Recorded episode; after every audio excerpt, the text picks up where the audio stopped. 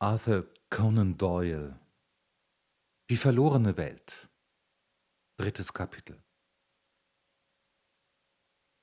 Er saß in einem Drehstuhl hinter einem breiten Tisch, der mit Büchern, Karten und Zeichnungen bedeckt war.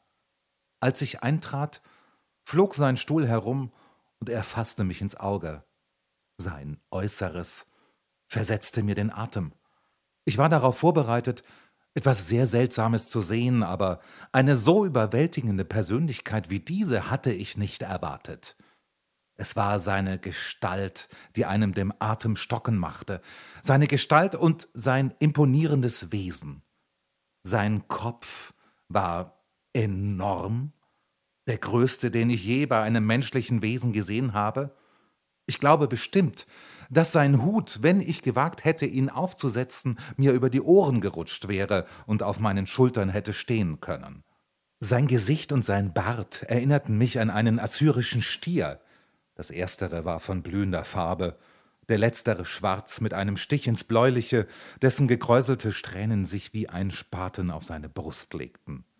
Das Haar war merkwürdig, glatt nach vorn heruntergestrichen und lief in einen langen, kühnen Schwung über die massige Stirn aus.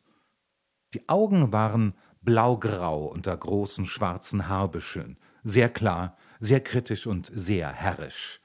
Gewaltig breite Schultern und eine Brust wie eine Tonne bildeten den übrigen Körper, soweit er oberhalb der Tischplatte sichtbar war, außer zwei enormen, mit langen schwarzen Haaren bedeckten Händen.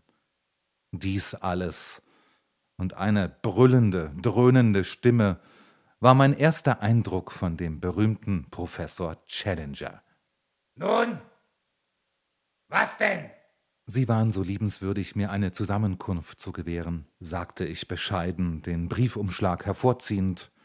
Er nahm meinen Brief vom Schreibtisch und breitete ihn vor sich aus. Sie sind der junge Mensch, der kein klares Englisch versteht, nicht wahr? Diese brutale Unmittelbarkeit machte ein Ausweichen schwierig.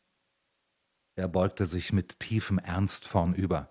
Ich nehme an, Sie wissen, dass der Schädelindex ein konstanter Faktor ist. Natürlich. Und dass die Telegonie noch subjudice ist. Zweifellos. Und dass das Keimplasma verschieden ist vom pathogenetischen Ei. Ei, sicherlich. Aber was beweist das? Ja, tatsächlich. Was beweist das? Soll ich es Ihnen sagen? Ja, äh, bitte. Es beweist, dass Sie der schmutzigste Betrüger in London sind. Ein nichtswürdiger, schleichender Journalist, der ebenso wenig wissenschaftliche Kenntnisse als Anstand in seinen Schüleraufsatz bewiesen hat. Mit rasender Wut in den Augen sprang er auf. Selbst in diesem Augenblick höchster Spannung fand ich Zeit, über die Entdeckung in Erstaunen zu geraten, dass er ein ziemlich kleiner Mann war. Kauderwelsch! Wissenschaftliches Kauderwelsch war das, Herr, was ich Ihnen hier vorgeredet habe. Dachten Sie, Sie könnten sich mit meiner Erfahrung messen, Sie mit Ihrem Walnussgehirn. Ihr denkt, ihr seid allmächtig, ihr infernalischen Schwierer, oder etwa nicht? Diesem hier helft ihr auf die Beine und jenen dort stürzt ihr in den Abgrund. Kriechendes Gewürm, ich kenne Sie.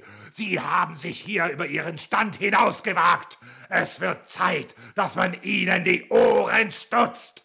Sie sind unterlegen, mein verehrter Herr Melone, geben Sie es zu.